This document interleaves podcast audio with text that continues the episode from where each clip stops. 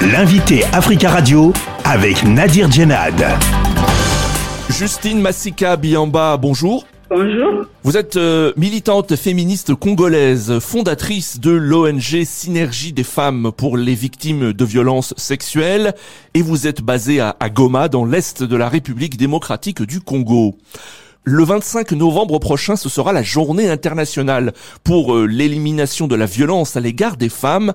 À cette occasion, euh, quels sont pour vous les messages essentiels à délivrer? Le 25 novembre, c'est une opportunité pour nous de faire encore, attendre encore une fois la voix des sans-voix pour que le monde entier sache qu'il y a des, des femmes qui sont abusées sexuellement à cause de la situation de la guerre que nous vivons. Alors justement, dans votre pays, euh, les conflits à l'Est euh, continuent de faire rage.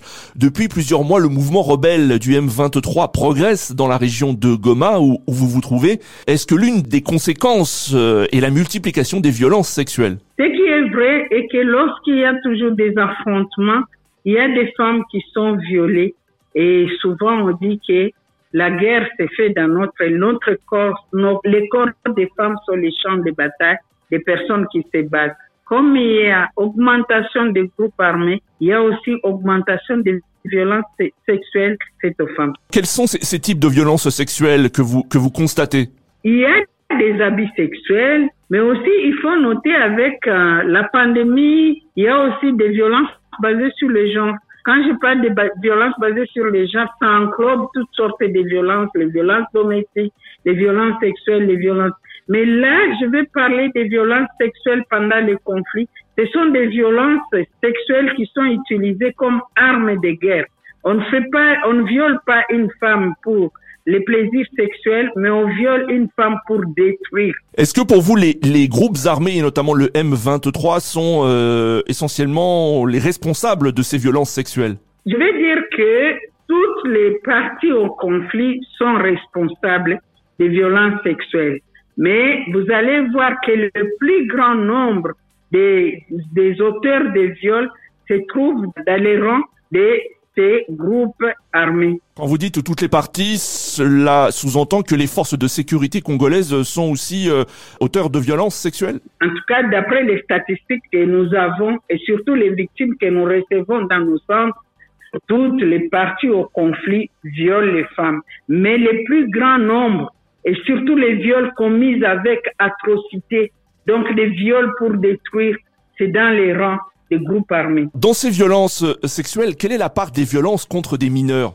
Est-ce que vous constatez qu'elles sont en forte augmentation? Là, je dirais pendant la période de confinement avec la pandémie Covid-19, oui, on peut dire qu'il y a une augmentation des viols des mineurs. Et cela s'était dit euh, au confinement, à la promiscuité et tout ça.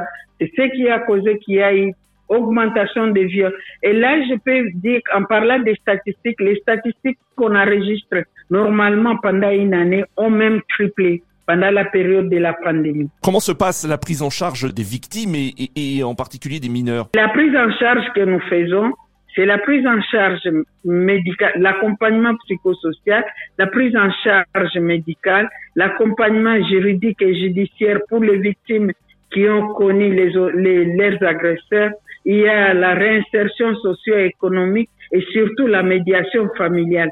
Puisque nous, moi, ce que j'ai vu avec l'expérience est que la victime est victime deux fois.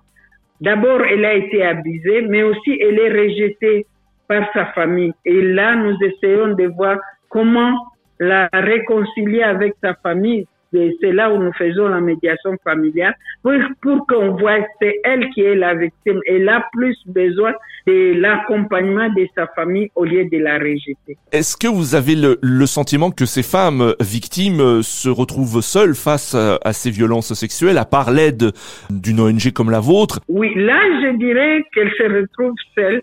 Mais ce qui est vrai est que lorsque l'État congolais nous laisse euh, assister ces victimes, c'est déjà leur appui. Mais l'assistance financière, là, ça reste un grand défi.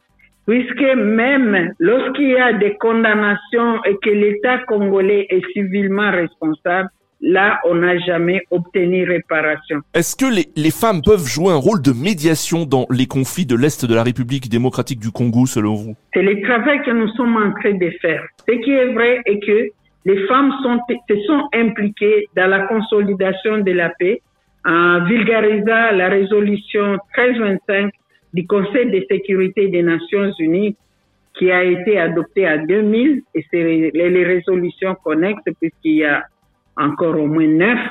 Et là, les femmes essayent de jouer la, la médiation, la consolidation, mais elles heurtent à beaucoup de problèmes. Comme aujourd'hui, il y a eu, il y a eu des pourparlers à Nairobi, si je parle de la situation actuelle. Il y a eu Nairobi 1, il y a eu Nairobi 2, mais les femmes n'ont pas été associées à ces pourparlers. Justine Massika Biamba, merci beaucoup d'avoir répondu à nos questions. Merci. Je rappelle que vous êtes militante féministe congolaise, fondatrice de l'ONG Synergie des femmes pour les victimes de violences sexuelles et vous êtes basée à Goma dans l'est de la République démocratique du Congo.